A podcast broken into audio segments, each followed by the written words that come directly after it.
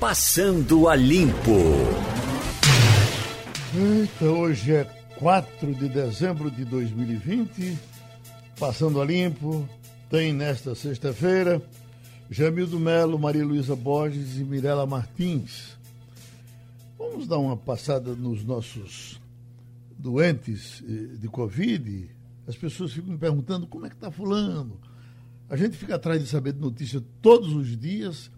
Acho que até fica cansando as pessoas que estão lá para dar informação, porque nada pior do que você ter uma pessoa que você ama doente, com problema e tal, e você não sentir nenhuma melhora. É, quando gente liga é como que a estivesse mexendo na ferida de alguém.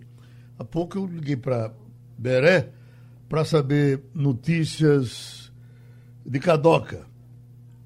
Certamente terá a mesma notícia. Ela faz um esforço enorme para dizer que ele está tá melhorando, está melhorando, mas o tempo vai passando, a paciência. Ela não, não perdeu a paciência. Então, Cadoca permanece internado e permanece na UTI e permanece entubado. Não é isso, Mirella? Isso, exatamente. Estamos torcendo.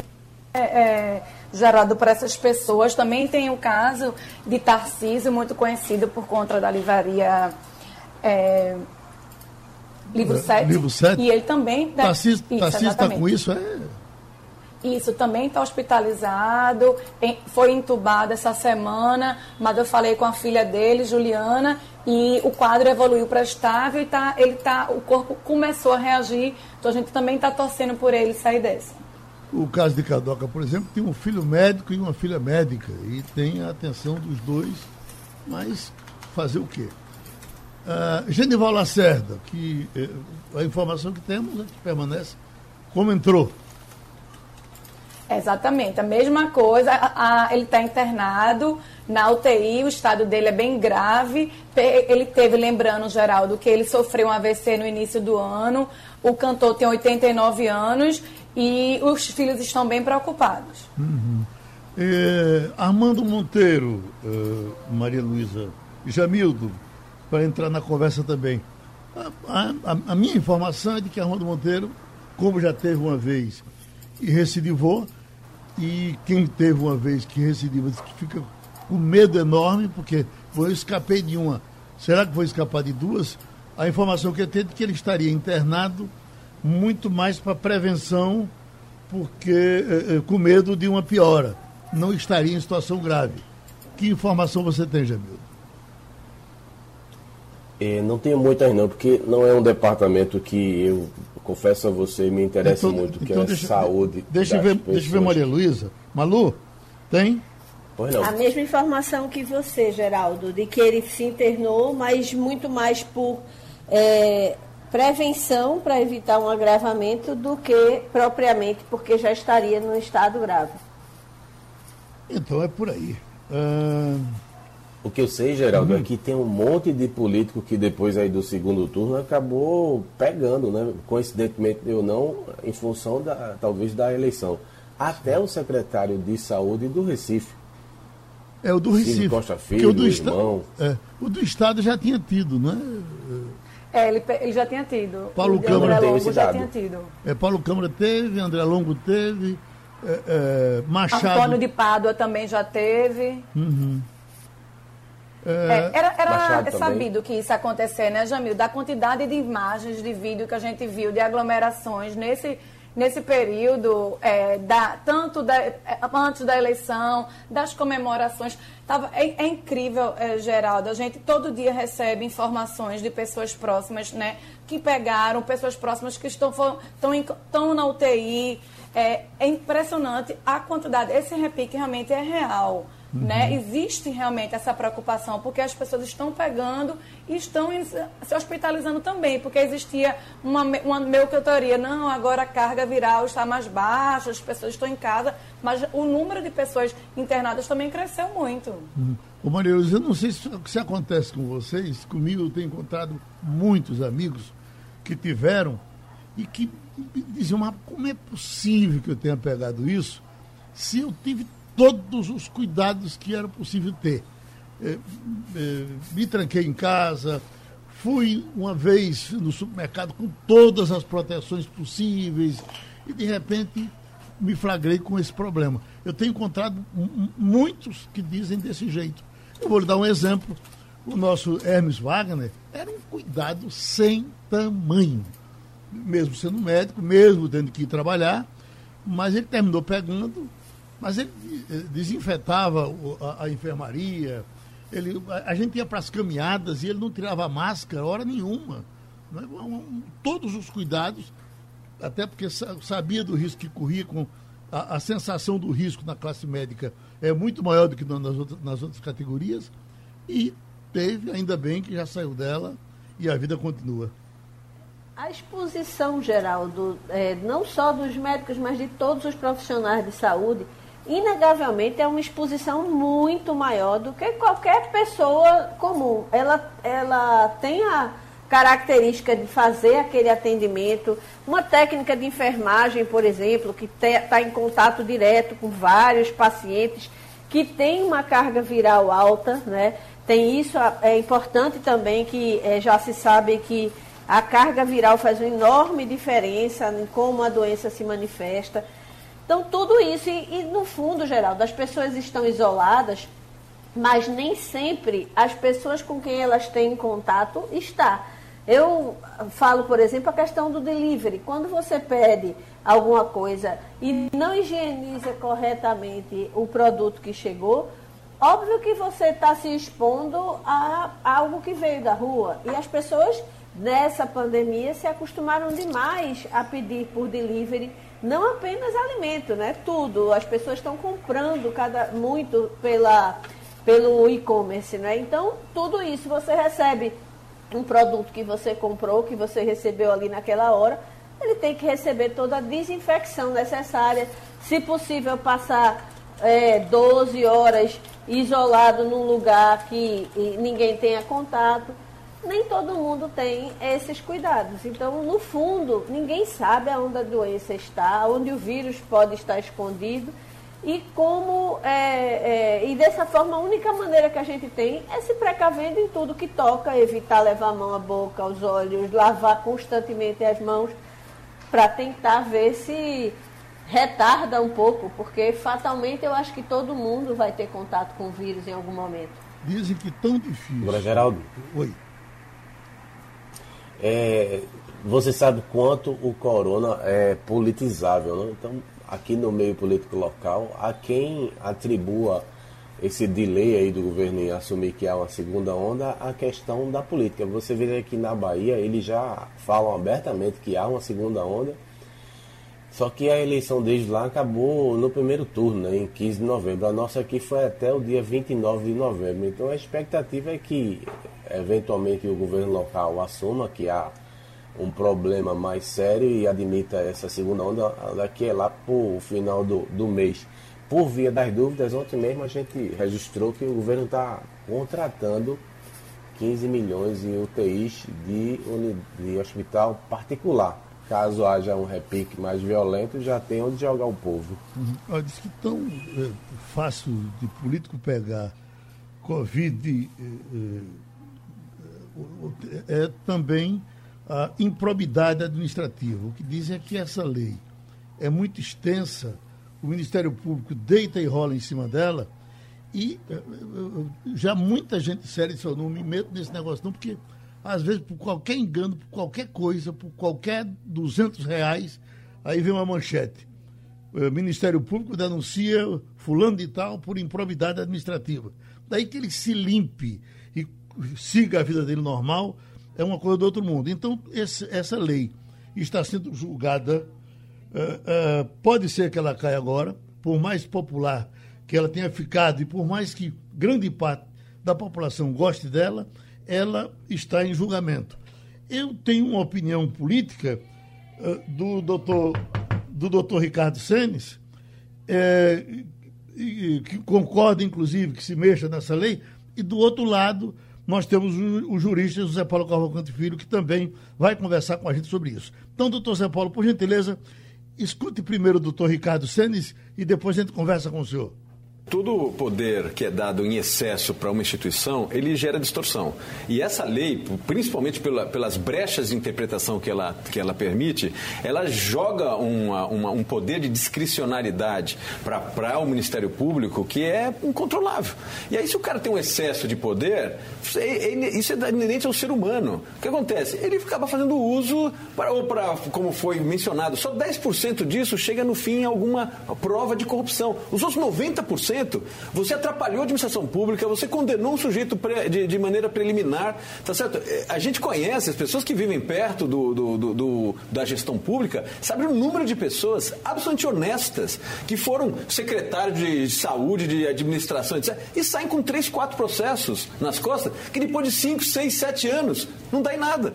Então, assim, tem problema nessa lei, não tem a menor dúvida. E não tem nada a ver. Esse argumento de que, ah, estão querendo um retrocesso, não é isso. Ninguém está falando isso. Tá, o, o, argumento é o seguinte: tem que ser mais eficiente. Você não pode abrir 100 processos para 10 darem certo. E o resto, ah, paciência, deu errado, estraguei sua vida daquele. Está tendo uma coisa, um ponto que todo mundo que está nessa área está dizendo que chama apagão da caneta. Como qualquer ato na administração está sobre é, é, suspeita, qualquer ato, o que acontece? A maior parte dos burocratas simplesmente não assinam. Fala, cara, eu vou correr o risco de ir na física, o meu problema na física? Não, o problema é seu. Pega esse processo, fica 50 anos parado. E fica parado. Então, assim, nós estamos com um problema em cima dessa tese de que tem que combater corrupção de maneira é, ampla, geral e restrita, eles estão acabando punindo pessoas corretas, esforçadas, tá certo? Em detrimento do picareta. O picareta continua fazendo isso, fazendo a sacanagem dele. Então, assim, ele está sendo muito prejudicial à boa administração pública do país. Bom, deixa eu agradecer aqui a Val, que não corre-corre, resolveu, me parece que é a minha situação. Ela estava com o Pio Guerra na linha e o doutor Zé Paulo tá, chegou agora, né? Está confirmado? Então, doutor Zé Paulo, o senhor ouviu o cientista político, professor Senes, pensa igual a ele ou acha que uh, a lei da improbidade uh, nos ajuda? O, o Geraldo, eu infelizmente não ouvi. Eu ouvi a metade da última frase dele que a menina só me ligou quando eu estava no fim. Uhum. De qualquer forma, a minha opinião sobre essa é que essa lei, é só lembrar, Geraldo, essa lei foi proposta pela CNBB numa, numa, num projeto, na, durante a sessão da, da SNBB, num programa Fraternidade Política, 1 milhão e 600 mil assinantes e eleitores, é uma lei de iniciativa popular, foi aprovada por unanimidade pelas duas casas. É raríssimo isso aconte acontecer. Foi um grande avanço para o país. E, e esse momento nós estamos no meio de uma decisão do Sul, do, do que acabou de acontecer no TSE, que é inacreditável, tá? O, o, o que se discutia no, na, na... Peraí, vou voltar, eu estou misturando as duas coisas.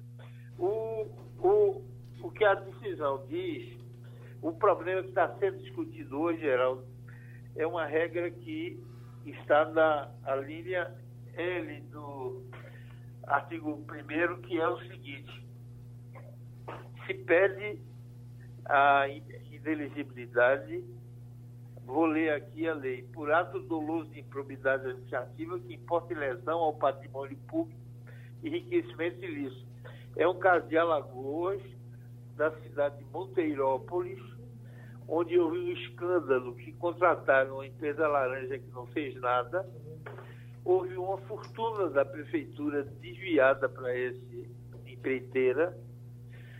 A empreiteira teve um enriquecimento ilícito que decorre da corrupção só que não se conseguiu provar que o dinheiro chegou na conta do prefeito. Do prefeito. Então, o que está se discutindo no, no, sobre essa questão é se o que se acabou de discutir é essa redação importa lesão ao patrimônio público e enriquecimento ilícito. Então, o TSE acaba de decidir contra o voto do ministro Fachin que é preciso as duas coisas, ou seja, é preciso provar que a, o sujeito, a roubou, mas que o prefeito botou no bolso o dinheiro. Quer dizer, a partir de agora, Geraldo, se a prefeitura roubou e botou uma conta no estrangeiro, ou botou num amigo do prefeito, ou num parente do prefeito, agora pode. Isso é um escândalo, Geraldo. Isso é um escândalo.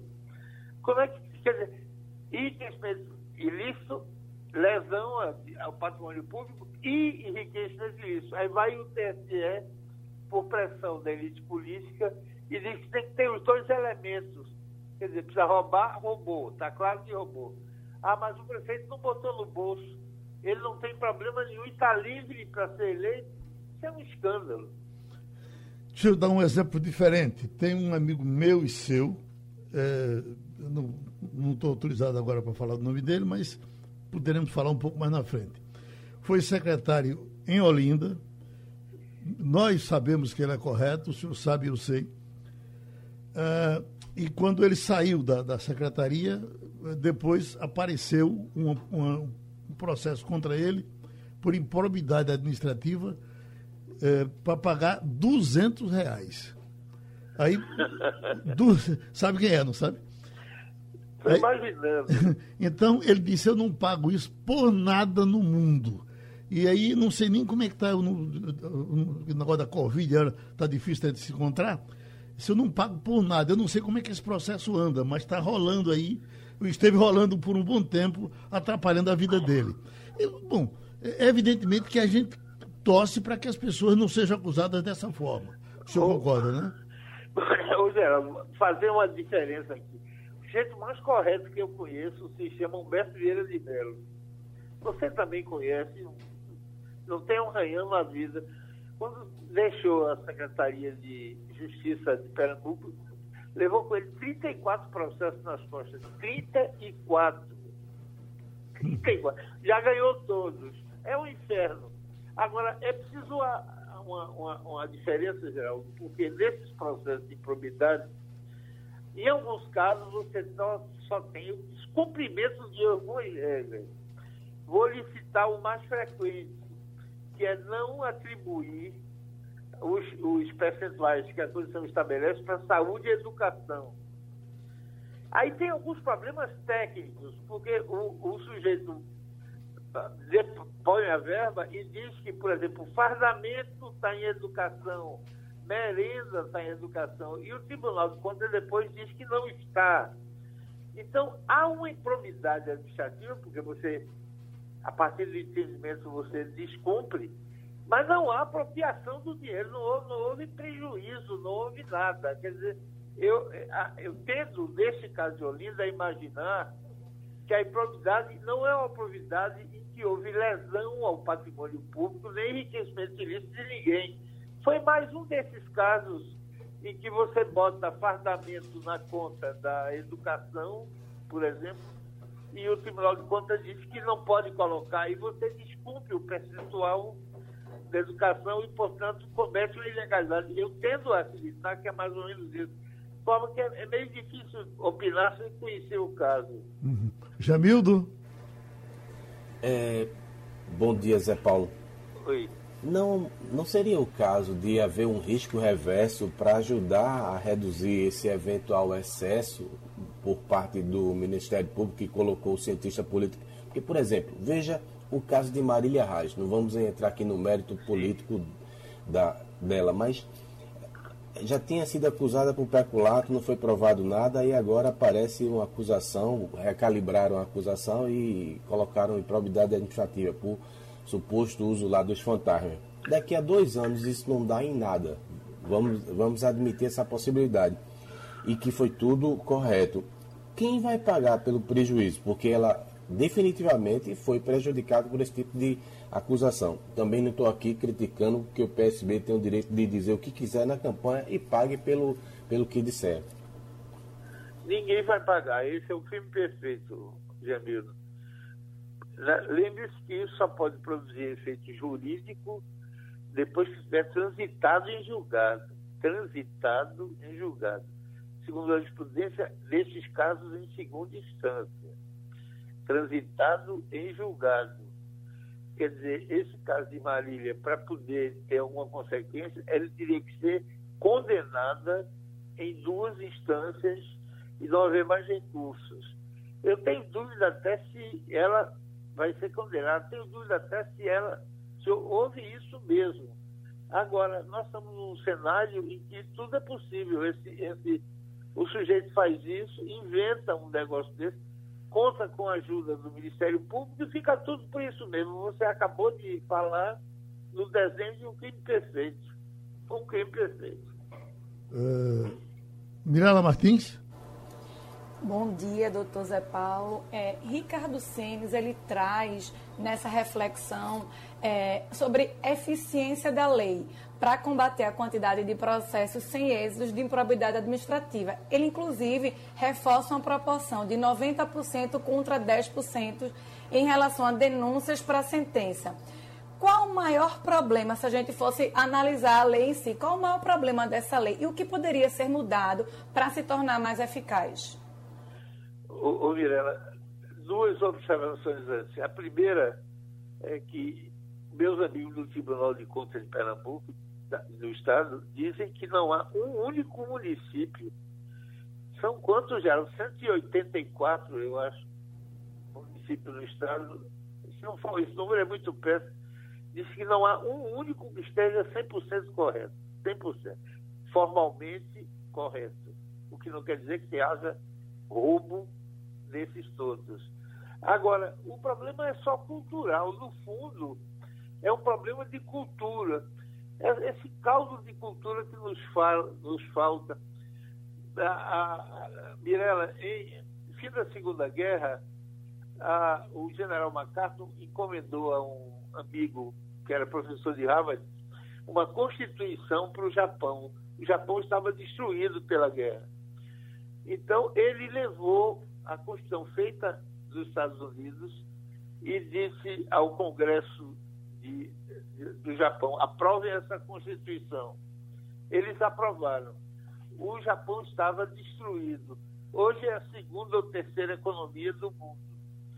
Você sabe, é, é uma Constituição tão esquisita, Mirella, que tem um artigo que diz que é proibido ao Japão ter forças armadas. É a única Constituição do mundo que proíbe o país de ter exército, marinha e aeronáutica. Só para você ter uma ideia. O Japão se recuperou, é a segunda ou terceira economia. Quantos artigos dessa Constituição foram alterados? Nenhum. Porque não é a Constituição que avança, que produz os avanços democráticos. É uma espécie de caldo de cultura mais amplo.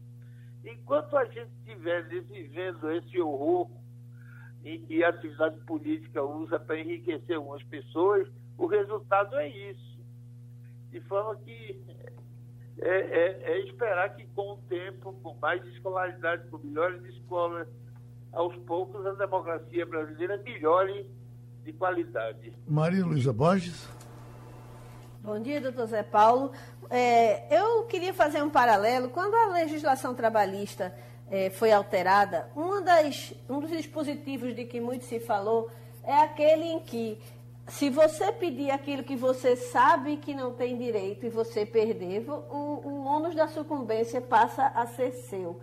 É, algo parecido poderia ser, ser pensado para, de certa forma, balizar a atuação da, dos, dos, órgãos como o Ministério Público. Por que eu pergunto isso? Porque quando uma determinada denúncia passa, é, é uma, uma, um inquérito passa pelo Ministério Público, presume-se que aquelas pessoas, o promotor, o procurador envolvido, ele leu, ele se certificou daquelas provas, ele tem indícios, ele tem uma um arcabouço de provas suficiente para apresentar a denúncia quando o faz. E aí, obviamente, isso inibiria denúncias que não fossem corretamente embasadas, desafogaria a justiça, porque a gente sabe que um dos grandes problemas da denúncia que é feita e não é concluída é que a pessoa passa anos, décadas da sua vida com a situação em suspenso. Ô, Maria Faz Luísa, sentido só, alguma só, coisa desse tipo? Só te acompanhando, Maria Luísa, que eh, eu já, já ouvi alguns embates de doutor Zé Paulo com membros do Ministério Público, porque o que dizem é que quando um promotor resolve dar um nó na vida de um, ele vai lá, vai lá, vai lá e pega uma pontinha e bota para quebrar. E depois o reparo para isso é uma coisa do outro mundo para se conseguir, doutor Zé Paulo. É isso. Agora, respondendo a Maria Letícia, Maria Luísa, eu vou dois pontos, ela. Primeiro, queria complementar a, a bela entrevista que você fez ontem com o Marcos Alencar sobre o trabalho precário. O ministro Fachin, que foi o relator, votou pela inconstitucionalidade.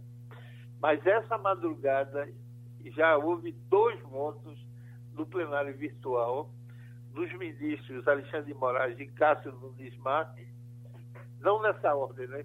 Que vota primeiro o Cássio, que é o mais novo, pela constitucionalidade da precariedade do trabalho, de forma que, como Marcos, Marcos sustenta que é provável que o, o Supremo confirme a constitucionalidade.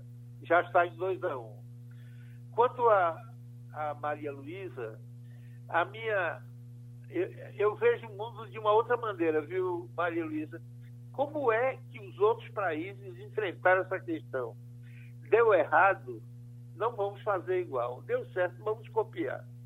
Como foi que a Inglaterra resolveu essa questão? Os, os trabalhadores, os demandantes, não atuam sozinhos. Entram no processo com um advogado. Na prática, eles pedem o céu para ganhar ou o próprio céu ou a terra depois, que não acontece nada com ele. O, como é que a Inglaterra resolveu esse problema? O advogado é responsável pela demanda. O advogado como profissional. Se o advogado subscreve um pedido trabalhista de algo que notoriamente não é real, é falso, que é, é do que nós estamos falando aqui, o juiz, prolatada a sentença, informa a OAB de lá e o advogado é suspenso. Na segunda vez, o advogado perde a carteira. Isso resolveu o problema por lá, viu, Maria Luísa? Quer dizer, o advogado não. Quando sujeito diz, eu, eu trabalhei 1.200 horas nesse mês, meu amigo, o que é que a gente pode provar que você trabalhou mesmo? Porque se eu pedir 1.200, eu vou ter minha carteira de advogado suspensa e na próxima eu vou perder a carteira. Então, isso resolveu por lá. É uma sugestão, porque a gente não importa essa regria e tornamos os advogados sócios desses pedidos mirabolantes. Porque a solução que a gente deu foi pagar a sucumbência o, o, o vencido. Na prática, em muitos casos, isso não funciona, porque o vencido não tem idoneidade econômica para bancar esse custo. Agora, na hora que eu disser advogado, amigo velho, você vai ser parceiro do seu cliente. Se ele estiver mentindo, a primeira vez você tem uma suspensão na OAB. Na segunda, você deixa de ser advogado. Isso, para mim, era uma maneira que funcionaria melhor. Eu não sei, eu estou esperando que seja. Pronto, a gente abraça o jurista José Paulo Cavalcante Filho. Pronto, agora passando ali por. Uh, vai ouvir o presidente da Federação da Agricultura, Pio Guerra.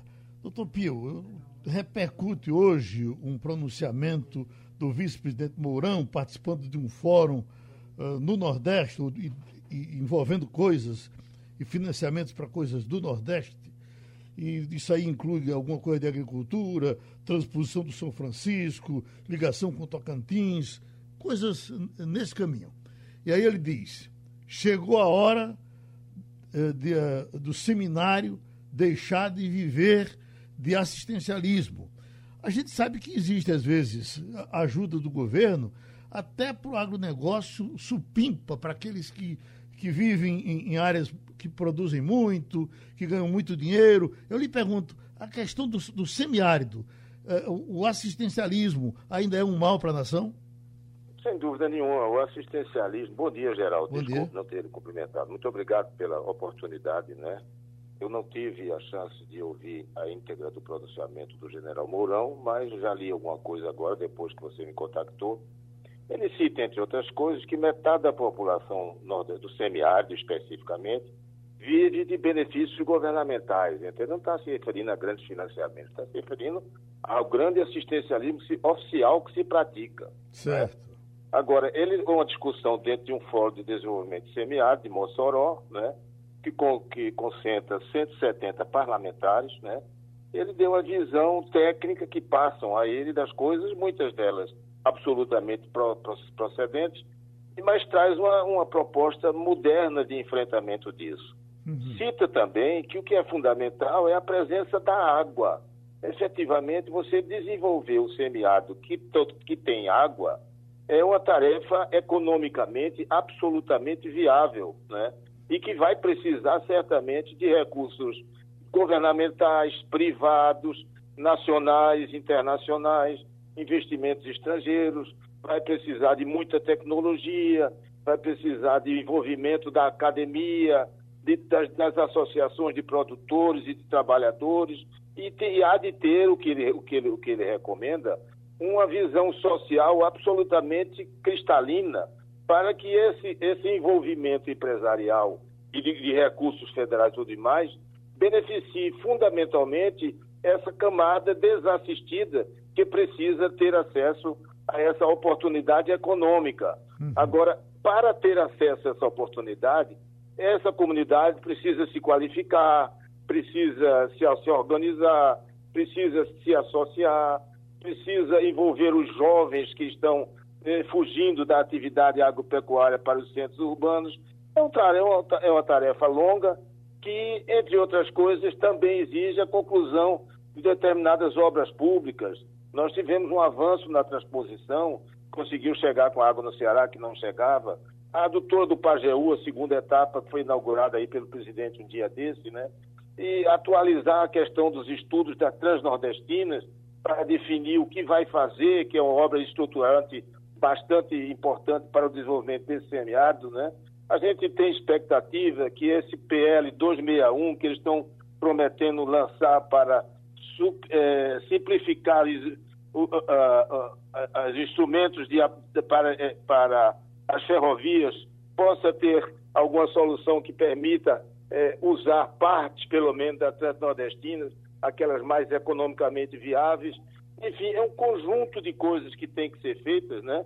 Uhum. E o que ele fez efetivamente foi assumir publicamente o compromisso do governo federal que essas obras vão continuar, já não podemos deixar de dar o registro do que já foi feito na Transnordestina e na transposição, na transposição e, e trabalhar para que essas políticas públicas de atração de investimentos externos, de legislação setor, né, setorial mais simplificada, né, de desburocratização, possam desenvolver permanentemente essa atividade, em princípio, que eu entendi, irrigáveis. Falei demais, me desculpe. Uhum, pois não, Maria Luísa. Bom dia, doutor. É, é, a gente falou recentemente sobre a transposição, deu notícias sobre novas etapas, mas me surpreendeu aí o senhor falar que a Transnordestina também está seguindo, porque é, nós aqui, pelo menos no Recife, temos muito poucas informações de como estão essas obras, em que etapa chegaram. A gente chegou a acompanhar já há vários governos atrás etapas que foram entregues e que nunca funcionaram. É, como é que está a Trans é, hoje?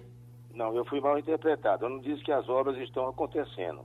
O governo está, ao, ao que nos consta pela Confederação, o governo está concluindo estudos sobre as transnordestinas para definir que áreas efetivamente são economicamente viáveis e espera lançar o PL 261, que simplifica os investimentos em ferrovias, trazendo interessados até possivelmente para adquirir e concluir o direito de fazer essas, essas áreas viáveis da terra nordestina. O assunto não está largado. Esse foi o Hoje não tem, as obras estão desmobilizadas. Uhum. É possível, não sei. Uhum. O Jamildo? É, muito bom dia, Pio Guerra.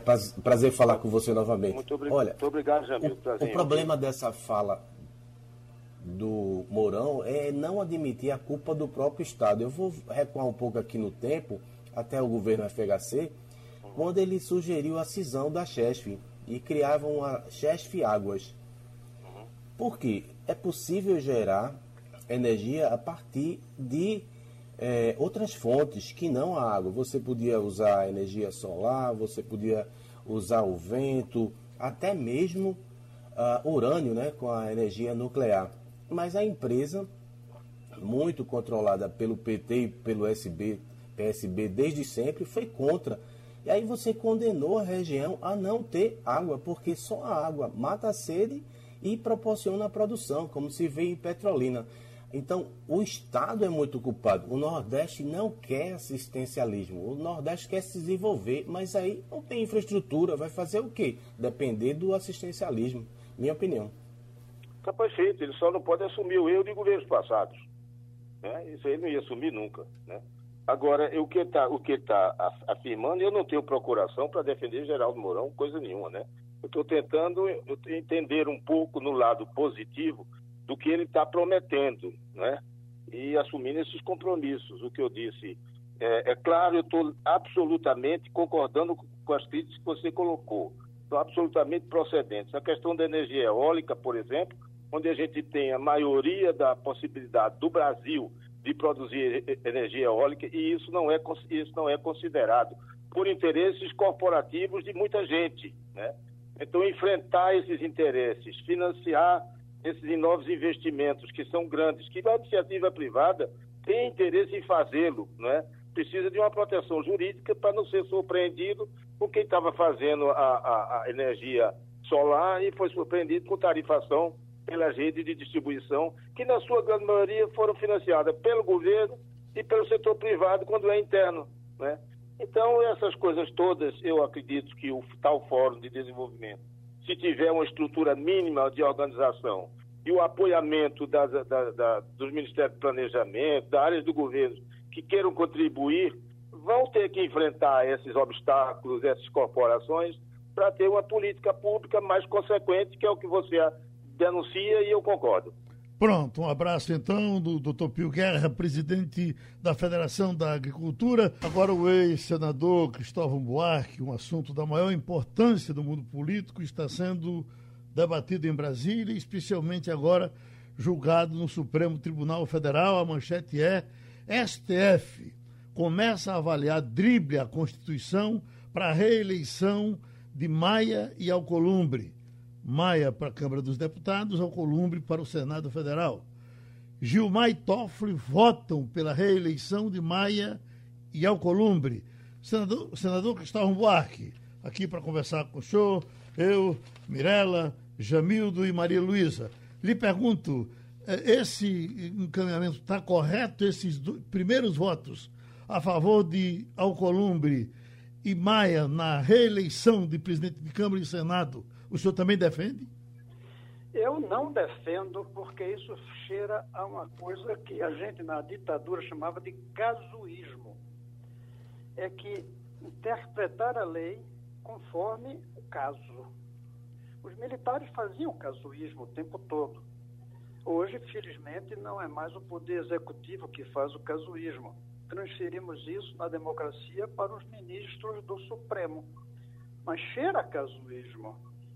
Por que isso não era antes? Por que se interpretava a Constituição, o verbo vedar, que é o que está escrito, por que se interpretava vedar como vedar? E agora se interpreta vedar como vedar, mas não assim. Outra coisa, eles não percebem, nós, nós, Brasil, não percebemos, que essa é uma das grandes causas de nossas dificuldades. É a falta de confiança que passa para os investidores, para os consumidores, para as pessoas. Nós nunca sabemos como vai estar valendo uma lei daqui a um ano ou dois. Os investidores fogem de uma economia onde não há confiança. Antigamente se dizia que a economia vinha do trabalho, do capital, da mão de obra. Depois se dizia que também da tecnologia. Mas hoje a economia depende da confiança que um país inspira. A confiança depende da educação, depende de paz nas ruas, depende de não ter doença endêmica, mas depende também de acreditar que as leis não mudarão.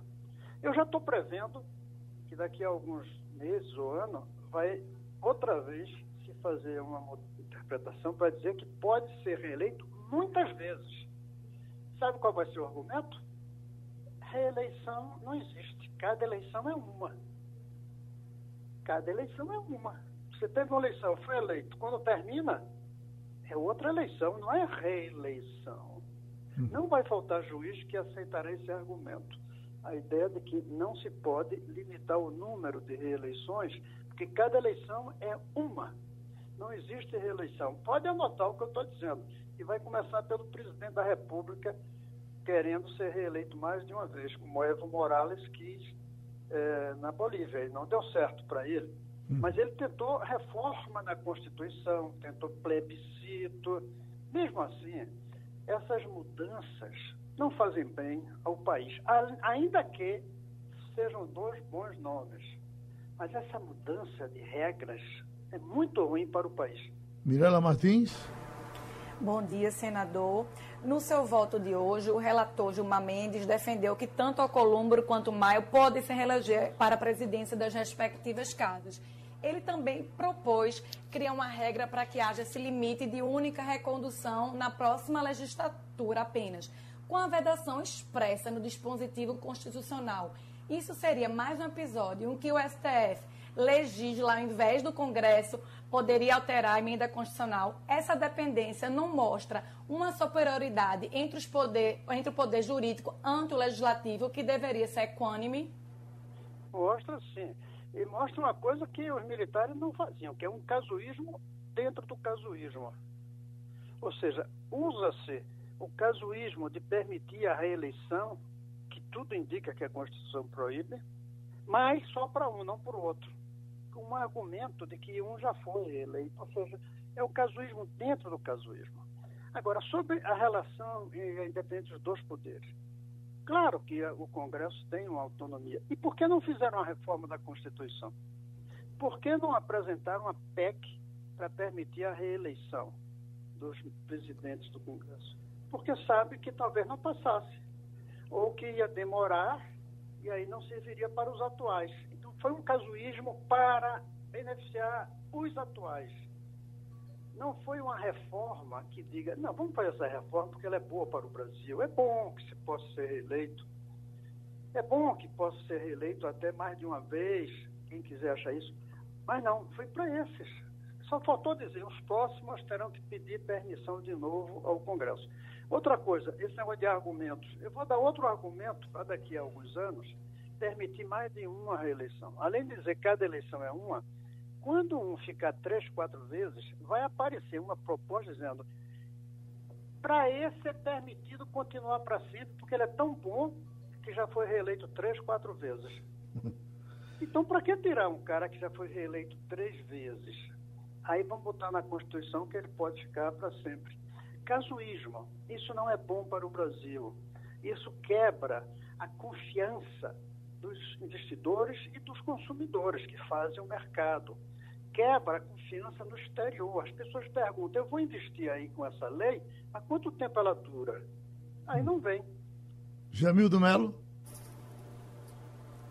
Bom dia, professor.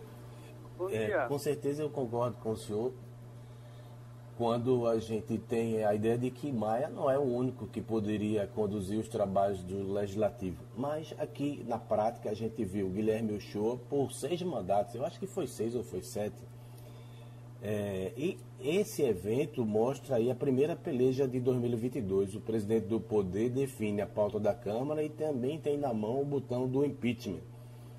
Agora, também não é tão mais grave que o governo esteja oferecendo, isso é manchete do UOL agora, ministério em troca de voto em Arthur Lira, também é uma, uma maneira de o governo querer manietar o Congresso. Então, nesse sentido, o argumento de que a questão interna a autonomia do poder não, não, não ganha outro sobrepreço? Olha, sinceramente, eu acho que o Maia é o melhor que a gente tem para ser presidente da Câmara hoje em dia. Mas não podemos fazer uma lei para servir a isso. Porque se for assim, como eu disse, depois de três reeleições, se houver outra mudança, aí a gente vai dizer, não, não tem jeito, é esse cara mesmo, deixa ele para sempre. Eu acho que ele seria um bom nome. Eu votaria nele para presidente da Câmara, mas eu não gostaria de ter esse direito quebrando uma regra constitucional. Isso não é bom para o Brasil. Pode até ser bom para nós hoje, para os amigos dele, para quem o admira. Mas para o país, essas mudanças a cada tanto tempo, conforme o, gosto dos ministros, que a verdade é essa, é o gosto do ministro. Tanto que um disse que é para os dois, presidente de Senado e Câmara, e um outro está dizendo que é só para um. O que interessa é o presidente da República, porque quer reeleger um, mas não quer reeleger o outro.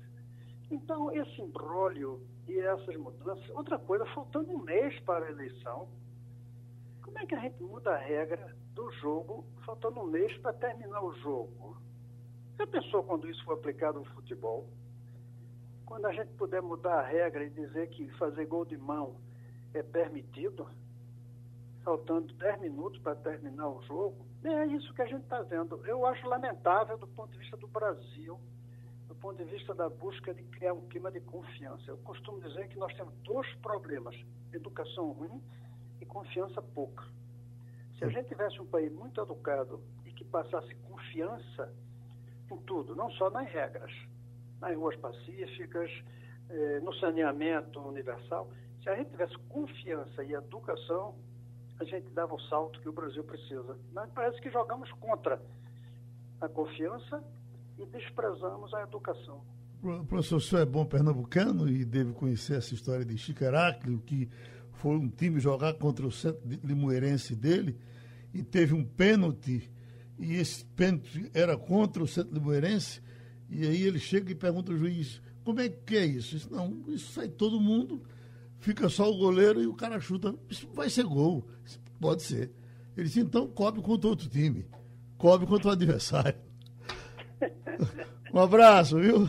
Olha, um grande abraço e bom terminar lembrando Chico Heráclio Limoeiro. Grande abraço. Bom, Maria Luísa Borges, eu estou lendo aqui da coluna do Estadão um ponto de vista que eu acho tão interessante que talvez ele já seja suficiente para definir o que nós estamos acompanhando aí no Brasil com relação à vacina. Ele bota o plano de João Dória nas mãos da Anvisa. Até quem não vai com a cara de João Dória, no aspecto político, de centro para a esquerda, reconhece que o governador paulista está correto em acreditar e trabalhar pela vacinação contra a Covid-19 a partir de janeiro. Não importam mais as razões, a prioridade é não deixar o país muito atrás na corrida pela imunização. Porém, quem conhece a Anvisa por dentro acha que será difícil para o governador paulista obter êxito nesse cronograma, mesmo se contasse com a boa vontade da agência e do Planalto. Imagine-se com, como inimigo de Bolsonaro o que é que ele vai conseguir. Essa discussão da vacina. Eu vi, Geraldo, o comentário na, na coluna do Estadão e se vier a acontecer, vai colocar a gente muito atrás do resto do mundo, porque o governo federal está prevendo vacinação a partir de março, se eu não estiver enganada. Sim. O resto do mundo está se programando para em janeiro começar a vacinar suas populações. A gente não é, consegue imaginar que efeitos um delay desse pode trazer. Mas a gente, como brasileiro, pode ficar impedido, por exemplo, de ir para vários países do mundo por causa de uma, é, é, um descompasso como esse. Uhum. Então a gente espera realmente que a Anvisa é, é, tecnicamente se pronuncie o que o Butantan diz é que vai pedir já registro definitivo, porque a, a, vacina já passou por todas as etapas de teste e já se espera que o anúncio que vai ser feito agora na metade do mês de dezembro sobre os resultados da última fase são extremamente promissores, né? superior a 90% é que todo mundo está esperando.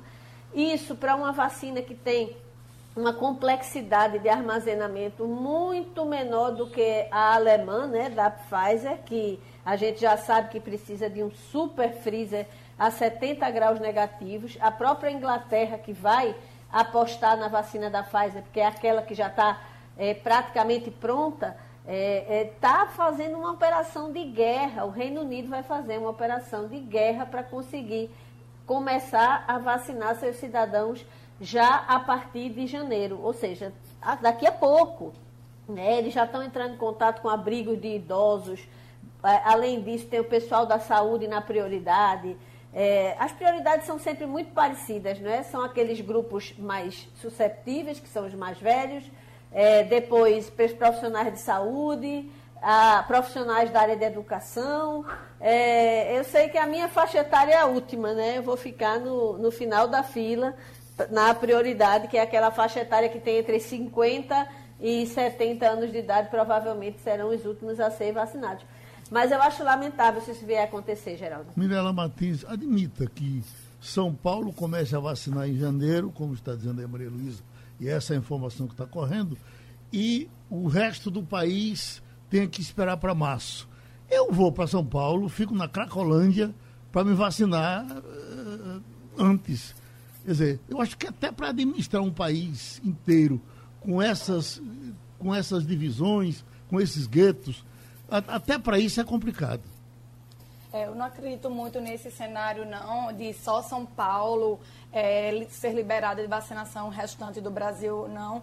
É, me preocupa muito nessa questão três pontos. Um é a questão política, porque isso é evidente, é uma briga política entre o governador João Dória, que é, é um presidenciável para a eleição de 2022, e o governo Bolsonaro. Então, quem perde é, somos nós, brasileiros, que estamos nessa nessa peleja entre vacinação em janeiro e vacinação em março e o resto do mundo aí todo focado nisso para ontem. É, o segundo ponto é a questão de planejamento. Eu assisti a, a live do Ministério da Saúde para trazer esse cronograma, mas é um, um planejamento muito raso. Ele divide em quatro fases, né? A população primeiro que vai tomar, pessoal, os operadores de saúde, as pessoas acima de 70 anos, pessoal de asilo, indígena, mas não dá realmente um cronograma com datas, com quantidades. Então, isso me preocupa porque o Brasil não tem um passado bom com planejamento, a gente não tem, não segue uma regra de planejamento eficaz e, sobretudo, a terceiro ponto, a questão logística, né? A gente está falando de milhões de vacinas, o Brasil é gigante, como é que isso vai de norte a sul, do Acre lá em cima até para o interior do Rio Grande do Sul? Passando pelo centro-oeste, o nosso sertão, como é que isso vai ser pensado, a questão de logística. Ah, Geraldo. Oi, oi Maria Luísa. Só lembrando, se a vacina não tiver autorização da Anvisa, ela não pode ser usada nem em São Paulo, nem em lugar nenhum, tá? No território brasileiro, ela não pode ser aplicada sem que a, o órgão regulador dê o registro. É isso que eu ia trazer, Jamildo, para a conversa, pelo seguinte, porque é, o que se prevê é que para uh, eh, seguir o organograma do governo federal e não dar a mão, o braço a torcer a São Paulo, uh, a Anvisa vai procrastinar até deixar que uma se iguale com a outra e a gente perde dois meses ou três em relação ao resto do mundo. Não é isso que está para ocorrer, Jamildo? Veja, é, eu imagino que a gente deve rezar pelo bom senso, que reina o bom senso. O problema é que Bolsonaro, em função da questão política, de negar a ciência, de negar a vacina chinesa, ele se colocou numa sinuca de bico, que favorece Dória nesse caso, porque ele foi contra a vacina, mas a primeira vacina a chegar e poder ser usada é a do inimigo, entre aspas. O que é que você vai fazer? Uhum. Eu espero só que haja bom senso. Eu vi de um especialista ontem, durante a madrugada, de que essa vacina pode, inclusive, uma vacina que foi liberada, vamos dizer, pela FDA, ela poderia ser aplicada aqui, não teria que necessariamente passar pela Anvisa. Desde que ela passe por um órgão uh, uh, fiscalizador de, de, de, renome, a gente sabe que a FDA é, uh, tem esse renome, ninguém sabe. Será que não se poderia aprovar ela fora do Brasil, se fosse o caso? A legislação não permite, ao STF não permite para poder ter a liberdade de usar, não?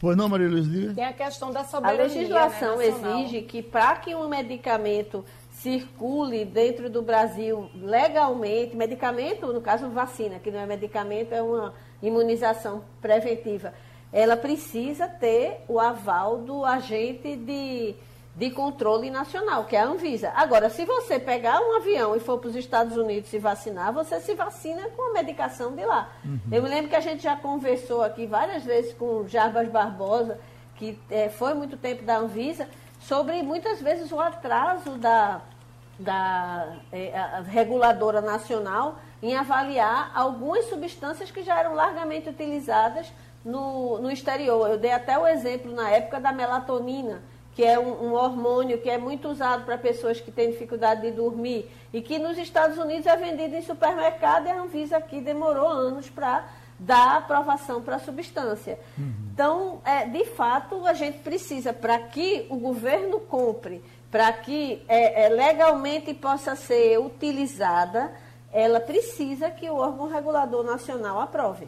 O, o, bom, é evidente que seria ser uma discussão longa, mas talvez não tem remédios importados que a gente compra lá fora e, e, e toma aqui, aí isso poderia favorecer a quem tivesse condições de importar a isso. vacina dos Estados Unidos. Quem puder comprar lá fora, sim. mas vamos combinar, é uma substância, é um, é um produto difícil de armazenar, não é uma coisa ah, simples. Sim, sim. Mas você pode sim, é, tanto viajar para tomar, quanto tentar importar.